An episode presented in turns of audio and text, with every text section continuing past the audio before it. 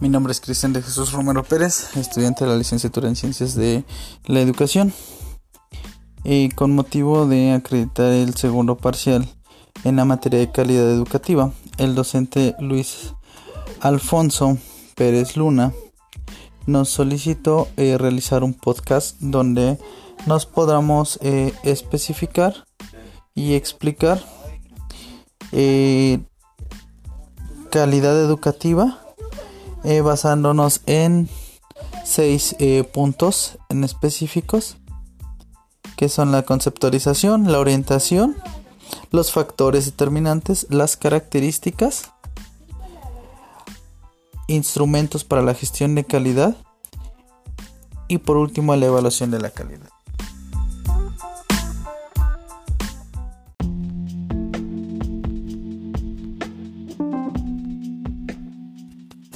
En primer punto voy a conceptualizar eh, la calidad educativa. Para poder hacerlo, en, primera instancia se tendría que eh, entender qué es calidad.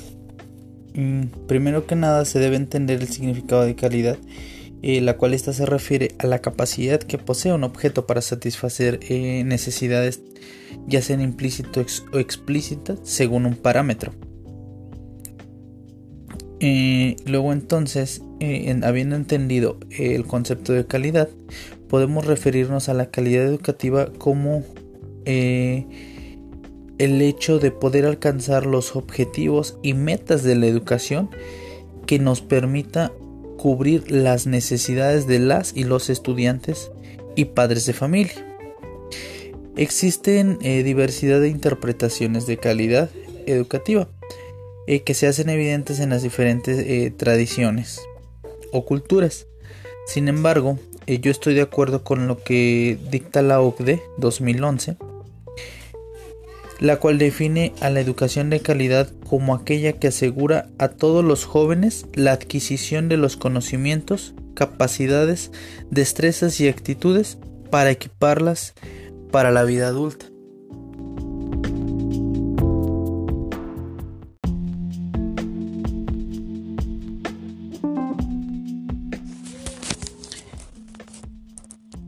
En este sentido, considero que las acciones para poder orientar la calidad educativa, así como lo dicta la UNESCO, se centran en cinco principios fundamentales para lograr la calidad educativa.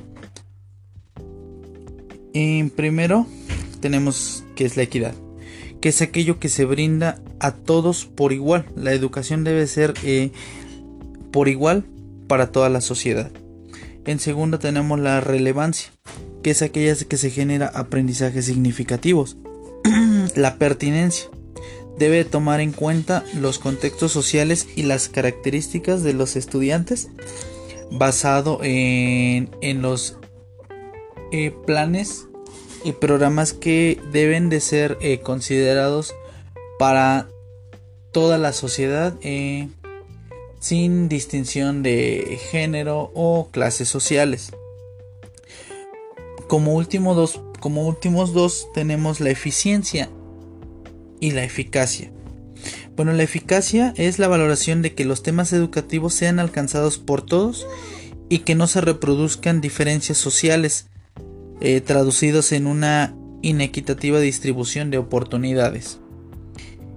Esta va de la mano, tiene relación con la eficiencia, que es la relación, la eficiencia es la relación que existe entre los objetos, eh, eh, perdón, objetivos educativos esperados y los aprendizajes eh, que realmente se han obtenido.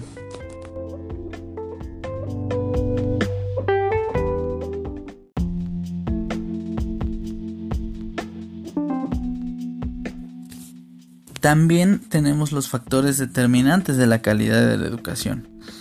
Eh, en primera instancia, bueno, desde mi perspectiva tengo dos puntos, eh, dos factores que serían el acceso a la educación y la equidad. El acceso a la educación es un factor determinante para obtener una educación de calidad, ya que refiere a que todos los miembros de la sociedad tengan las mismas oportunidades de recibir una educación sin importar eh, las clases sociales va aunado a la equidad porque la equidad eh, deben tener acceso a la educación y debe, se les debe de brindar a todos de una forma igualitaria.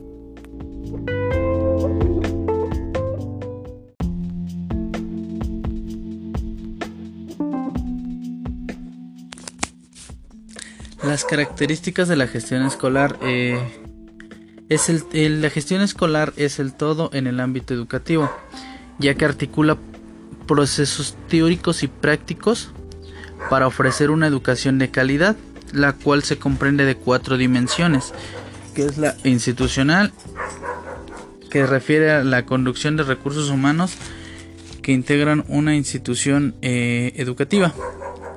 La segunda es una administrativa, la cual se encarga de la actividad financiera y contable de todos los recursos designados a la educación. Eh, seguimos con la pedagógica, que son los procesos que facilitan la orientación y coordinación de las acciones que se llevan a cabo eh, los docentes bueno, en, en el proceso de enseñanza-aprendizaje. Y por último tenemos la comunitaria, que refiere a cómo se integra la participación de la sociedad educativa dentro del proceso de enseñanza-aprendizaje. Como lo dice eh, Castello Valle, eh, Mazo Figueroa y Quintanilla Godoy, citando al Ministerio de Educación de Chile, nos dice que una buena gestión implica planificar, desarrollar capacidades, instalar procesos y asegurar la calidad de dichos procesos, responsabilizarse y dar cuenta de los resultados. Eh, si no, si juntamos las cuatro dimensiones, eh, creo que la, como lo dice el Ministerio de Educación de Chile en este concepto, pues están eh, de una forma implícita las cuatro dimensiones dentro de este concepto. Eh, bueno, eh, la gestión escolar eh, también se apoya de instrumentos en los centros educativos. Estos instrumentos serían las dimensiones para la mejora de aprendizajes. son las, la dimensión pedagógica curricular, la organizativa, la administrativa y la participación social. Sin embargo, eh, la gestión escolar la gestión escolar eh, también se apoya de la administración escolar y no es lo mismo porque la gestión escolar es es el todo y la administración escolar es solo parte del todo, la cual tiene como función llevar a cabo la planeación y administración de recursos asignados para la educación. Eh, entonces la, gestión escolar viene siendo la identidad que la institución educativa genera. Eh, que, como ya lo he mencionado, eh, articula estos procesos teóricos y, y, prácticos para favorecer el mejoramiento continuo de la calidad, equidad y pertinencia de la educación. Sin embargo, no todo es responsabilidad de la escuela sino que también depende de los apoyos curriculares, materiales, la actualización de los docentes y de padres de familia para, este, para que esta educación tenga una eficacia y se puedan alcanzar los objetivos propuestos por el sistema educativo. Eh, sin embargo, para que exista eficiencia, tiene que haber una muy buena gestión escolar que permita diagnosticar y verificar qué es pertinente llevar a cabo para poder abatir eh, la deserción o la reprobación de los alumnos.